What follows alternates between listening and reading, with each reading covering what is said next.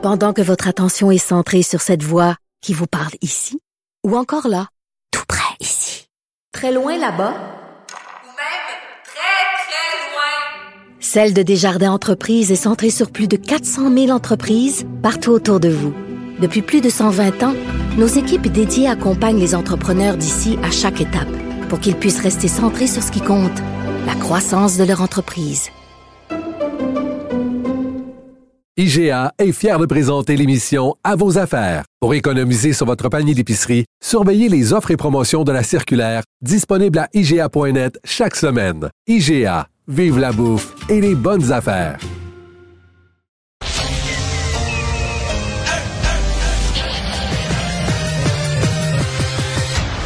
Mario Dumont.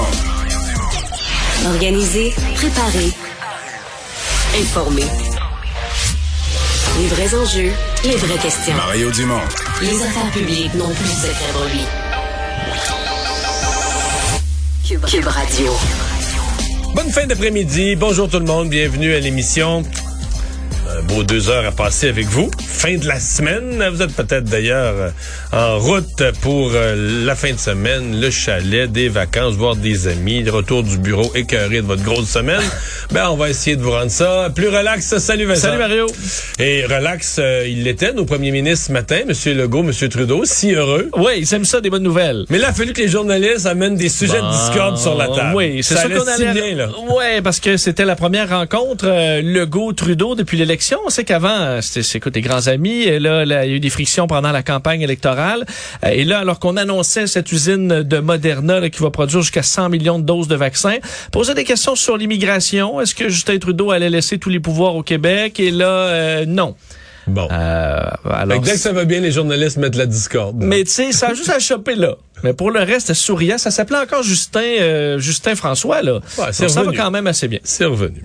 On va rejoindre l'équipe de 100% Nouvelles. C'est Marie-Claude qui est là. On retrouve maintenant Mario Dumont dans les studios de Cube Radio. Bonjour Mario. Bonjour. Alors on parle de cette annonce euh, de Moderna, très bonne nouvelle hein, pour le Québec surtout, pour le Canada, euh, qui vient nous repositionner dans un domaine où on avait plutôt coupé là, dans les dernières années.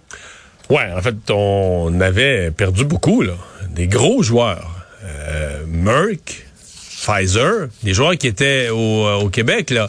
Euh, Glasgow, euh, SmithKline, c'est euh, c'est pas, pas, pas récent, hein. C'est vraiment une période noire, là, entre 2005-6 jusqu'à 2010-12, là, euh, où, euh, bon, il y, y a certaines de ces entreprises-là qui ont gardé quand même des choses à Montréal, des activités à Montréal, mais des centres de recherche, des gros emplois en recherche, les emplois les plus intéressants. Euh, il y a eu des fermetures de centres de recherche.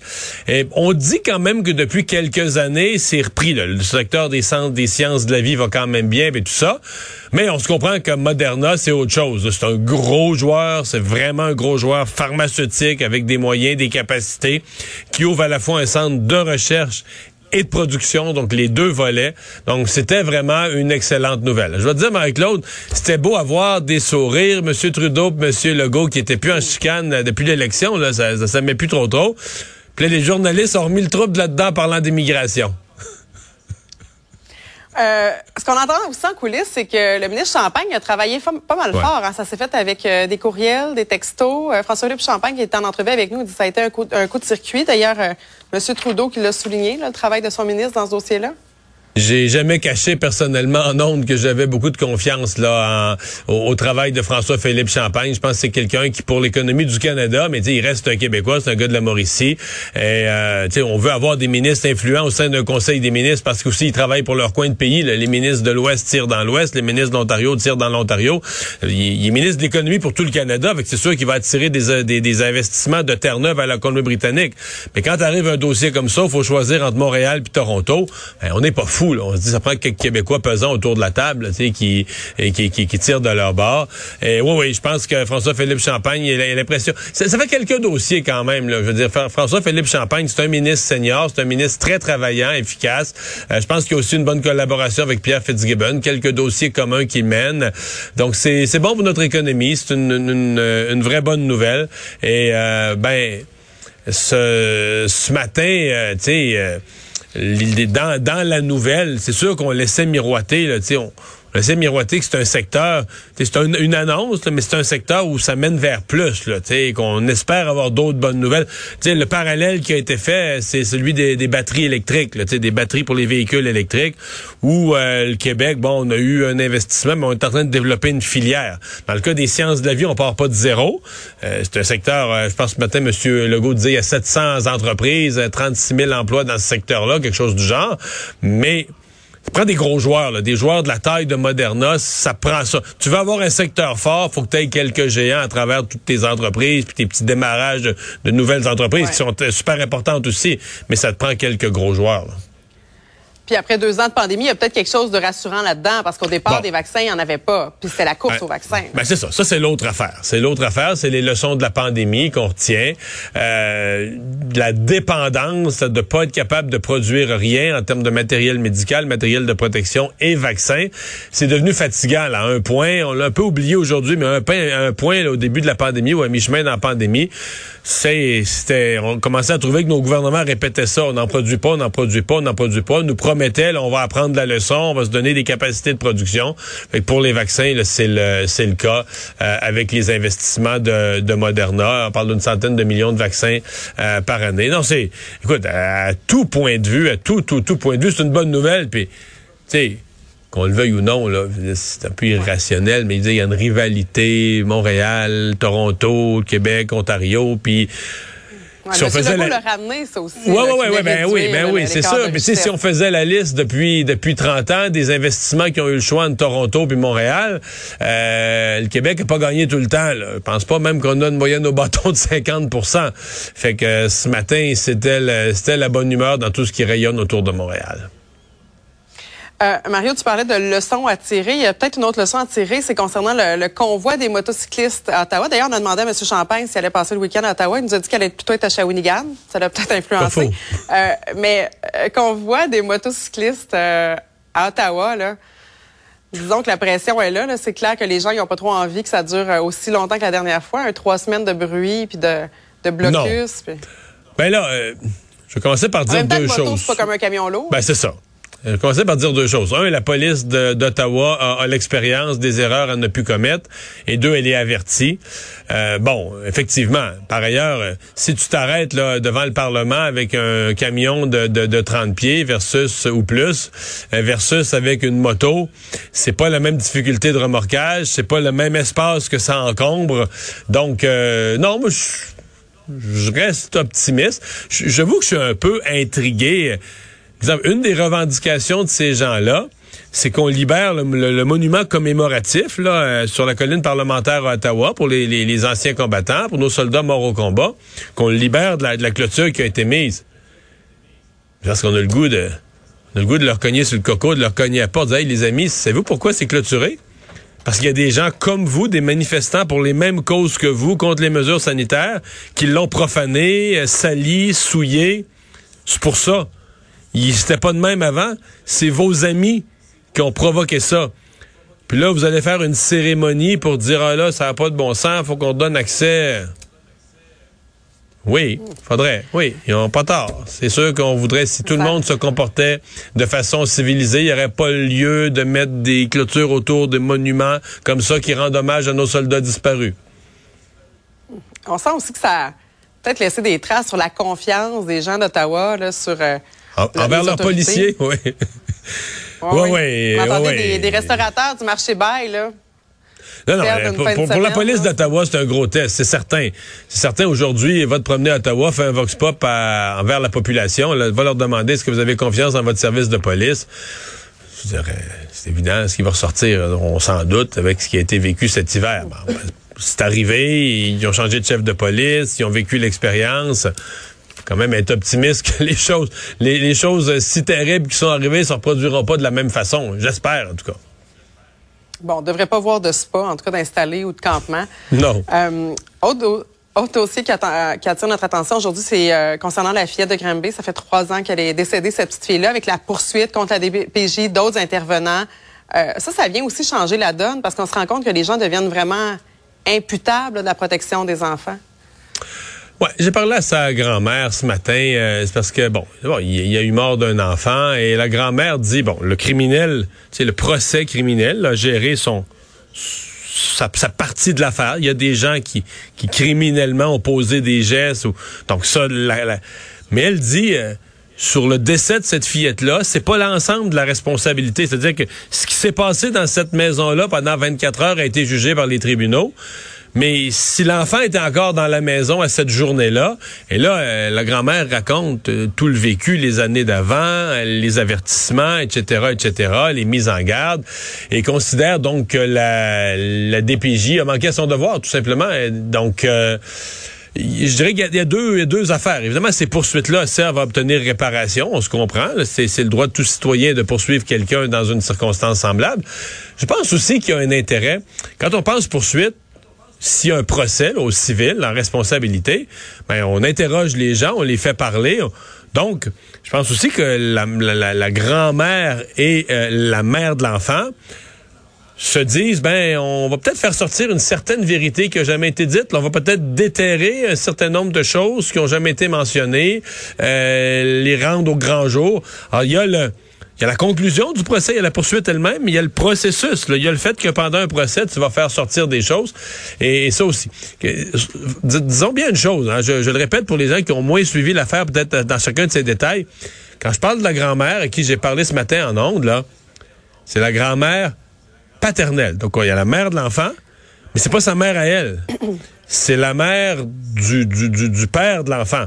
Donc, quand elle parle de celui qui est allé en prison, irresponsable, etc., c'est son fils. Donc, c'est quelque chose pour cette dame-là qui, pendant plusieurs, euh, plusieurs mois, avait elle-même élevé l'enfant, s'en était occupée, en avait pris soin. Euh, Elle témoigne qu'à ce moment-là, cette fillette-là euh, se portait bien, avait un poids normal, à l'intérieur des courbes normales, etc., etc. Donc, on comprend qu'elle, quand elle a vu l'é- l'é- l'évolution des choses et qu'on lui permettait plus à un certain point même de voir l'enfant, on comprend son désarroi. Surtout quand on regarde les photos la petite fille amaigrie euh, trois ans plus tard, moi je trouve que c'était aussi difficile de regarder ces images-là.